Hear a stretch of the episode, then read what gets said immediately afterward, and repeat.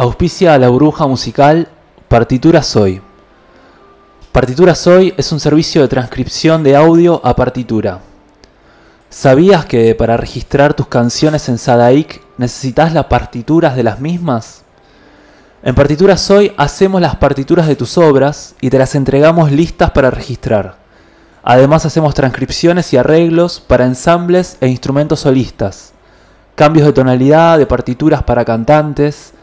Además copiamos tus partituras en papel en formato digital. Trabajamos con editores de partituras profesionales como Sibelius y Finale. Puedes comunicarte con nosotros vía WhatsApp al 11 36 02 14 10 o buscarnos en Facebook e Instagram como Partituras Hoy.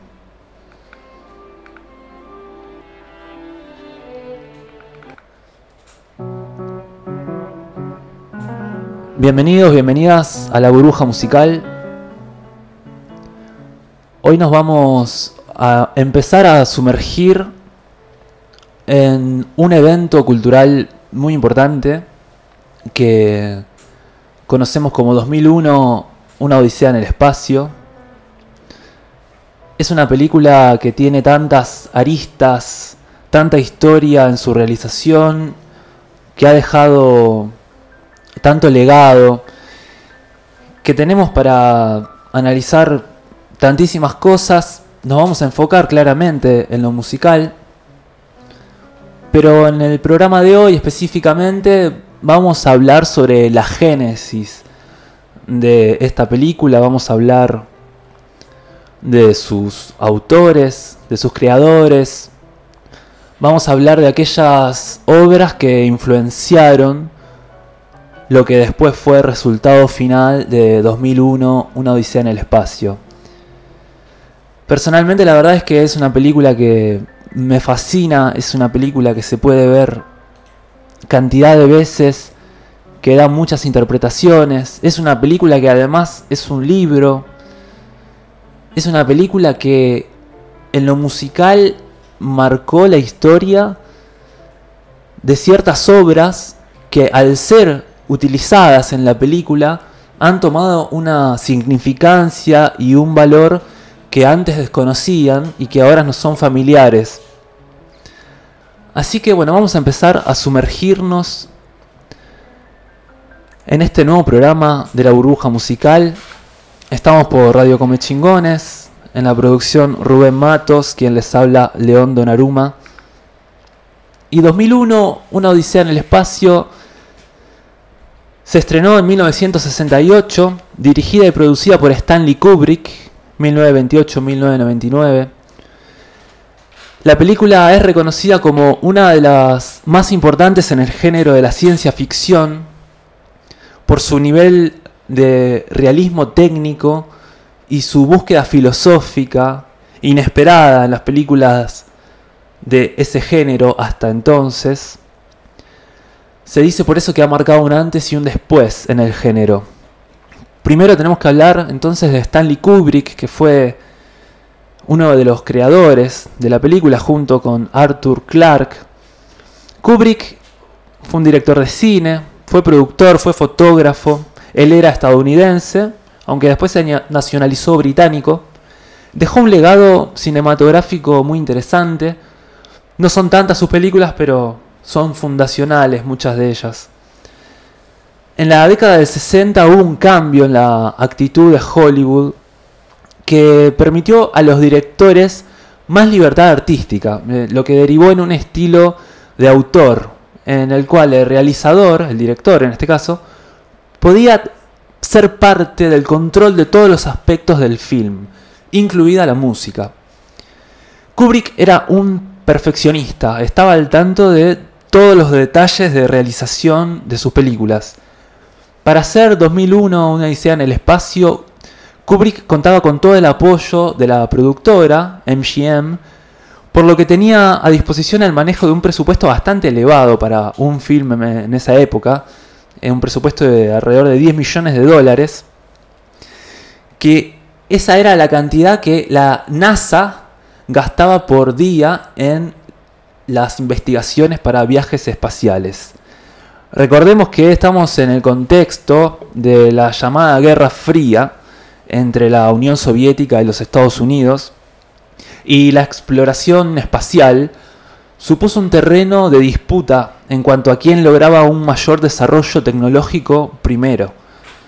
Sabemos que la llegada del hombre a la Luna, un año después del estreno de 2001, se consideró una gran victoria parcial por los Estados Unidos por sobre la Unión Soviética.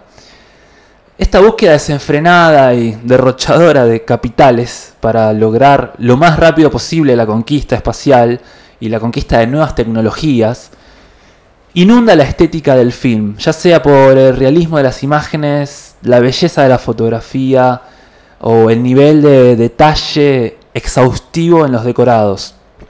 La idea de Kubrick de cómo debería funcionar la música en este film divergía con el paradigma estándar de la ideología de las bandas sonoras en aquellos años.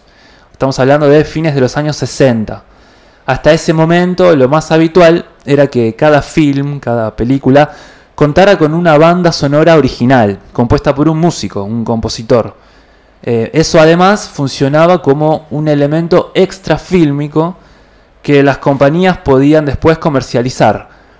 En el caso de 2001, también hubo un compositor, fue Alex North, que trabajó en la banda sonora del film, pero la gran novedad del caso fue que Kubrick armó la banda sonora con música preexistente, elegida por él mismo, finalmente desechando la banda sonora que el compositor había compuesto. Recordemos que en las películas generalmente los directores usan música que ya existe, grabaciones, para darse una idea de lo que quieren representar mediante la música.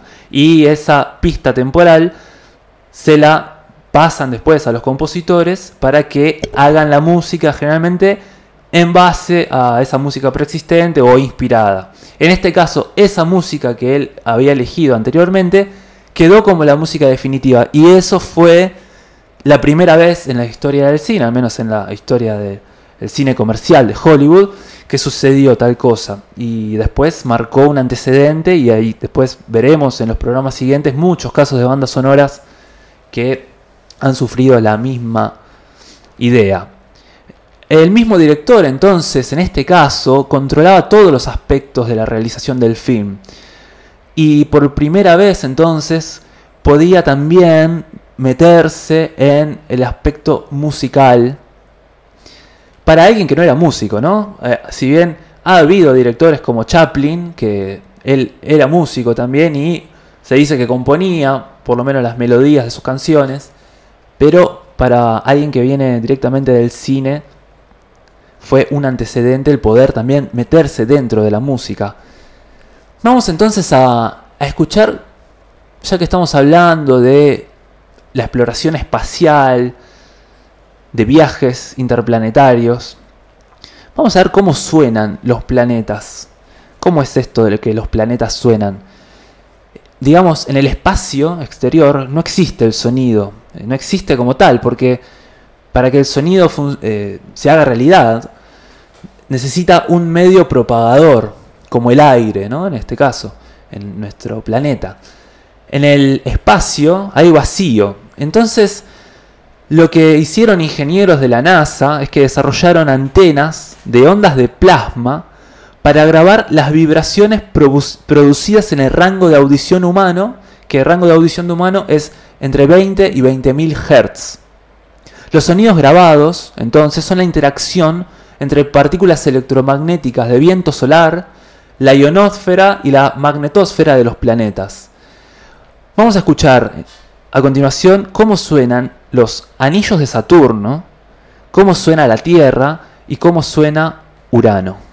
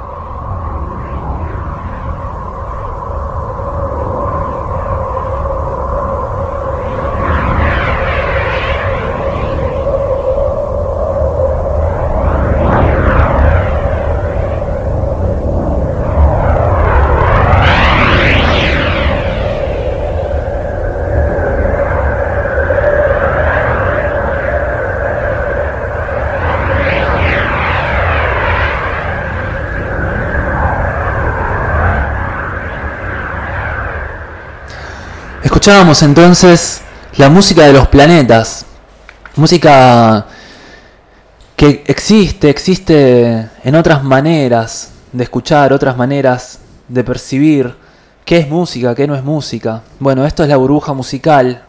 Tratamos aquí de que todo material sonoro sea parte integradora de lo que vamos a compartir. Seguimos entonces con la génesis de 2001 en Odisea en el espacio. Hablábamos de Stanley Kubrick.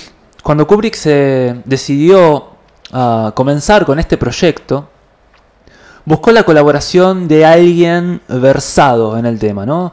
Eh, recordemos que él quería hacer una película de ciencia ficción. Entonces se contactó con Arthur Clarke. Arthur Clarke fue uno de los más reconocidos escritores de ciencia ficción y además era científico. El estilo de Clarke, que personalmente recomiendo la novela El fin de la infancia, eh, se destaca por relatar situaciones situadas en un futuro donde el ser humano convive con tecnologías avanzadas, viajes interestelares y seres de otros mundos, pero siempre hay un sustento científico exhaustivo en sus relatos.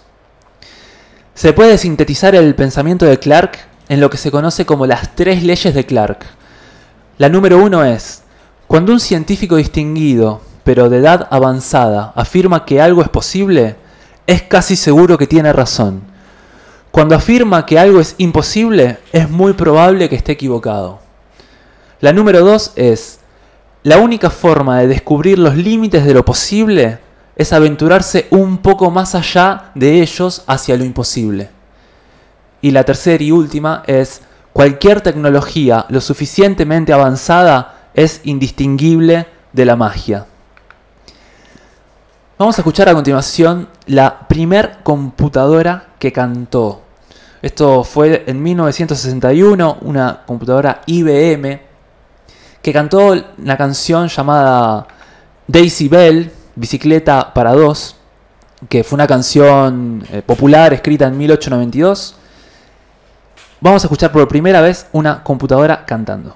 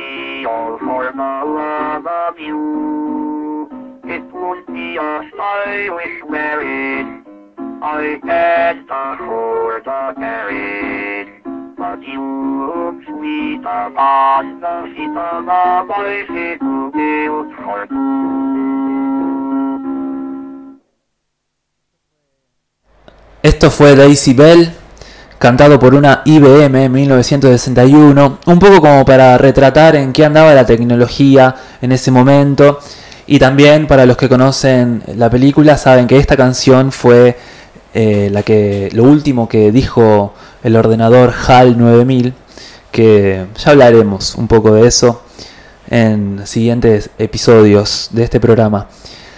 En 1977 entonces Arthur Clarke en una entrevista vaticinó varios aspectos de la vida cotidiana que hoy en día son una realidad. Por ejemplo, el teletrabajo. Estamos hablando de 1977. Arthur Clarke dijo, Se acerca el día en que los empleados de oficina y los intelectuales harán su trabajo sin salir de sus viviendas. Clark consideraba que las comunicaciones instantáneas con cualquier parte del planeta y la automatización de la mayor parte del trabajo del hombre cambiarían significativamente la rutina cotidiana. Decía, el hombre es un animal comunicativo, exige noticias, información, entretenimientos, casi tanto como comida. En realidad, como ser humano en funcionamiento, puede sobrevivir mucho más tiempo sin comida y aún sin agua que sin información.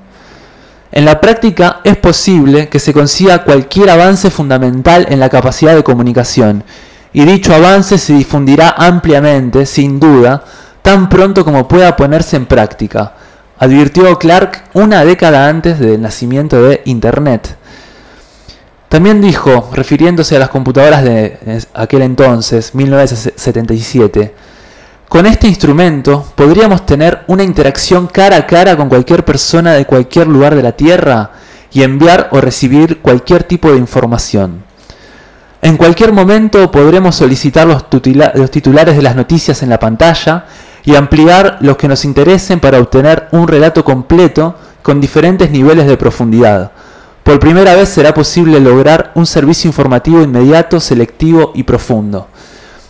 Bueno, traemos a cuento estas impresiones de Clark, porque si bien Clark fue fundamental en la concepción de 2001, una odisea en el espacio, que es de lo que vamos a hablar hoy, él ya tenía un, un pensamiento de lo que iba a venir, él era un científico que miraba más allá y junto con Kubrick querían transmitir la idea de un futuro tecnológico en el cual la humanidad pudiese alcanzar horizontes inesperados para aquel entonces. Una de las influencias para Kubrick en la realización de esta película han sido una serie de films de ciencia ficción japonés de la década de 1950. En este, en este caso vamos a escuchar un pedazo de la banda sonora de un film eh, conocido como Asalto a la Tierra, que fue la primera película japonesa de ciencia ficción a color, es de 1956 y el compositor es Seitaro Omori.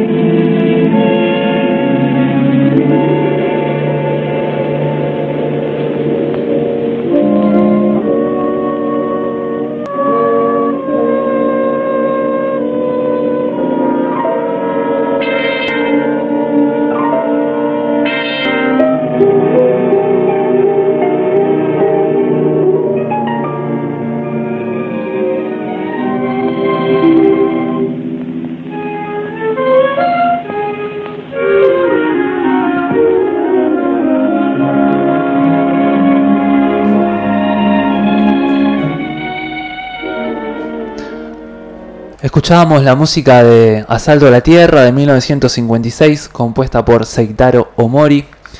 Estamos en la burbuja musical por Radio Comechingones. Pueden seguirnos en las redes como arroba revista Comechingones en Facebook e Instagram. Pueden comunicarse vía WhatsApp al 3544-533922. Hoy estamos con 2001, Odisea en el Espacio, analizando en este capítulo lo que es la génesis de ese film, que después seguiremos ahondando en los siguientes episodios. Citamos a Arthur Clarke nuevamente. Decía, Kubrick quería hacer una película sobre la relación del hombre con el universo. Quería hacer algo que no se hubiera intentado antes. Quería revolucionar el cine. Claro que hubieron innumerables cantidades de films sobre el espacio, la mayoría olvidables. Incluso las pocas que fueron hechas con destreza eran historias simplonas, más relacionadas con la excitación de un escolar sobre los vuelos espaciales que sobre las profundas implicaciones de los viajes espaciales en la sociedad, la filosofía y la religión. Kubrick y Clark se encontraron por primera vez en 1964 y comenzaron a elaborar juntos el guion de la película. En ese momento Clark le mostró varios relatos para ver si podían em, comenzar a desarrollar alguno de ellos y Kubrick se mostró interesado en uno de ellos, llamado El Centinela. El Centinela es un relato de Arthur Clarke escrito en 1948 que se sitúa en el año 1996. La historia es que un grupo de astronautas viaja a la Luna y su misión es explorar por primera vez el mar de las crisis, que es uno de los mares, se dice mares eh, lunares.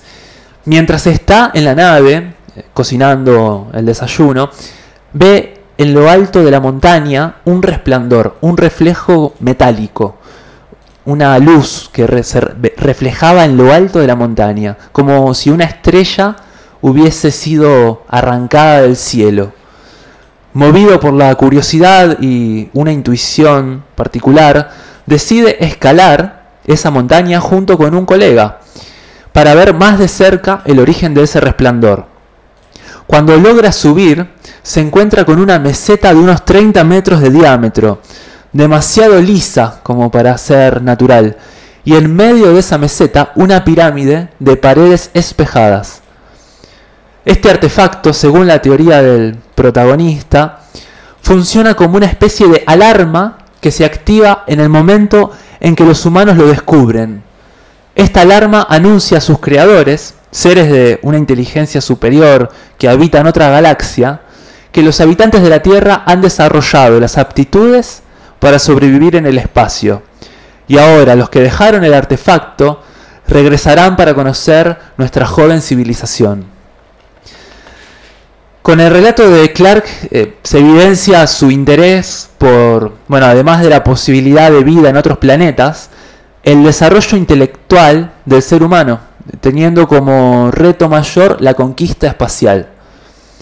En cuanto a Kubrick, teniendo en cuenta sus declaraciones en una revista en 1968, podemos ver que comparte con Clark el mismo interés por el papel del intelecto en nuestro desarrollo como especie. Dijo Kubrick, la imaginación se desencadena libremente después que se considere lo que podría ser la evolución última de la inteligencia, no dentro de 10.000 años ni dentro de 100.000, pero sí al cabo de algunos millones de años, ya que nuestro Sol no es precisamente viejo. En un gran número de otros mundos, la vida, la inteligencia, fueron creados hace mucho, mucho tiempo. Dentro de las influencias directas de lo que fue el film 2001, Una Odisea en el Espacio, podemos citar el cortometraje llamado Universe, Universo, de 1960. Es un documental canadiense, está filmado en blanco y negro, y en el documental se sigue un día de trabajo de un astrónomo en el observatorio David Dunlap, eh, que queda en Ontario, el trabajo del día, o bueno, mejor dicho, de la, noche, es fotografiar seis estrellas a través de un telescopio. Mientras seguimos al astrónomo trepar por el gigantesco telescopio, preparar el lente, abrir la cúpula del observatorio, hay una voz en off que nos va guiando, aleccionándonos sobre lo que vemos. No hay que olvidar que es un film con carácter educativo. La voz en off tiene un tono monocorde, casi maquinal. Fue el mismo relator quien fuera llamado luego por Kubrick para que sea la voz de la supercomputadora HAL 9000 en la película. Pero no fue el único que luego colaboraría en ese film. El co-director de, de la película Universe y el encargado de los efectos especiales también formaron luego parte del equipo de trabajo de 2001 Odisea en el Espacio. La verdad es que hay que ver este pequeño documental, lo encuentran en YouTube, eh, dura menos de media hora y ha sido una fuente de inspiración directa de lo que fue luego la película de Kubrick. El compositor de la banda sonora en este documental se llama Eldon Ratburn. La verdad que la banda sonora es impresionante.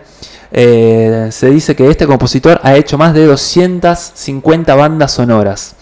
Una locura. Vamos a escuchar parte de la banda sonora de Universe de 1960.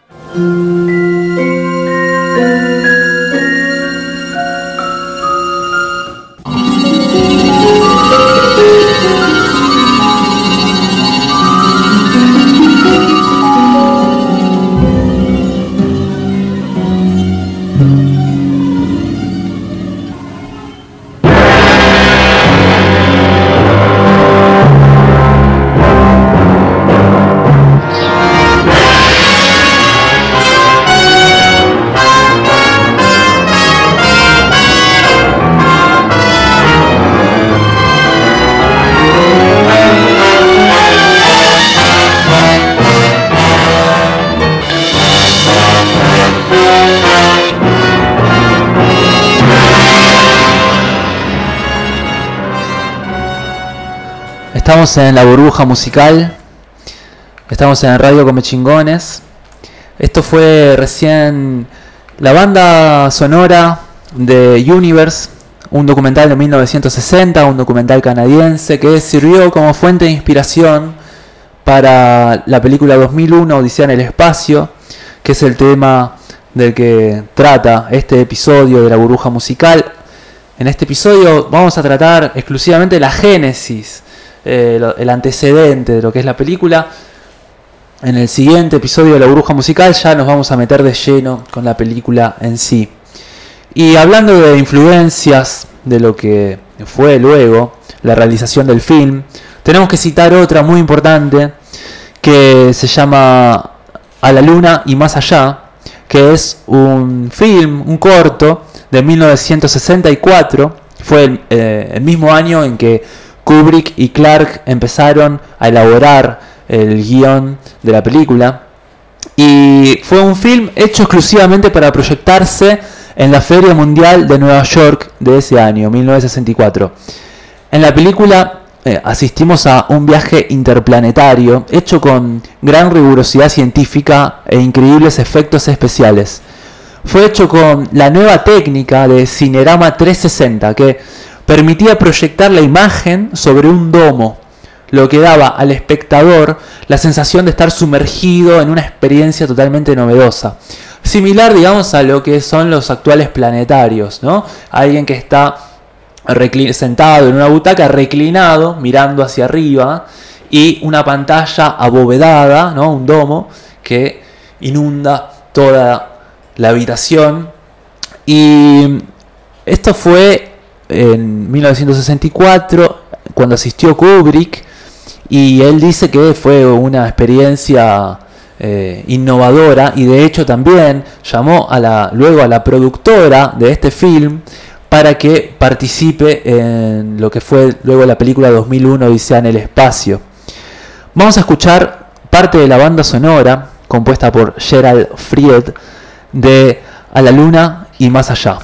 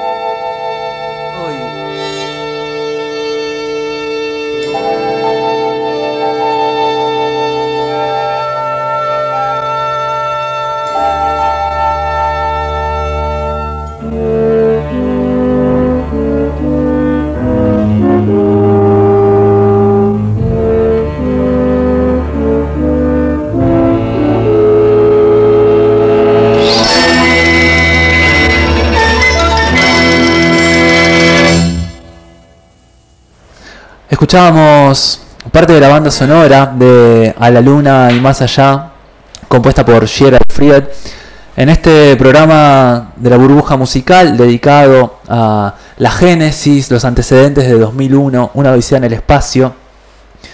Y vamos a compartir un testimonio de Elvio Córdoba, un gran cinéfilo, filósofo y amigo, que nos da su opinión sobre este film. 2001, Odisea del Espacio, es una película de 1968 que habla, me parece a mí, del fin del cine y el nacimiento de un nuevo ser. Creo que que se llame 2001 de alguna manera indica esto, ¿no?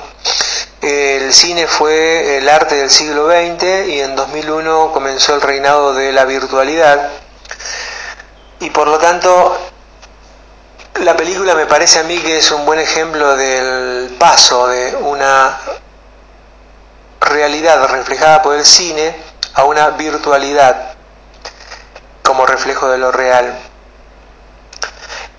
La escena me parece a mí que pinta esto de cuerpo entero es la elipsis del hueso que se transforma en nave espacial. Entre uno y otra, toda la historia de la humanidad. El hueso es representante de la humanidad como creadora de violencia, como criminal, como violenta, a partir de una rivalidad que siempre encuentra motivos para existir. Y termina en la segunda parte y en el final de la película con un nacimiento o con una, un ser que está a punto de nacer, un ser humano a punto de nacer. Es decir, opone la violencia de la muerte violenta como vocación de la humanidad a la expectativa de futuro a partir de nacimiento que propone la naturaleza. En esta elipsis me parece que está contada toda la película. En el medio, una nave espacial con un ojo que vigila y un ojo que habla, sobre todo, a un astronauta que mm, representa al ser humano en su totalidad, diría, que debe aprender a hacer silencio para poder dejar fluir la vida. De los gritos de las tribus matándose entre sí al silencio de un ser a punto de nacer. Bueno, esa fue, ese fue el comentario de Elvio Córdoba, quien está dando un seminario de cine y filosofía los días miércoles en la Pulpería de las Rosas a las 19 horas. Se los recomiendo ampliamente. Vamos a escuchar a continuación eh, una obra que se llama Los Planetas. Es el opus 32 del compositor Gustav Holst, un compositor inglés. Fue compuesta esta música entre 1914 y 1916.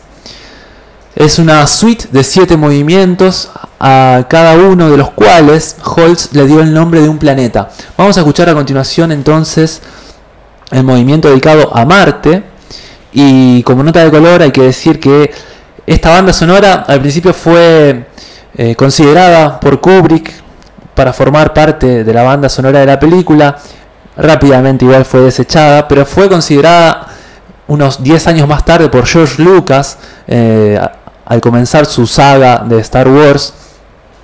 Él quería que la banda sonora sea esta música, con lo cual no se ha dado, ya que ha conseguido un compositor increíble como John Williams, que hizo una música basada en la obra de los planetas, pero hizo finalmente una música original. Así que vamos a escuchar a Gustav Holst, la obra de los planetas, el movimiento dedicado a Marte.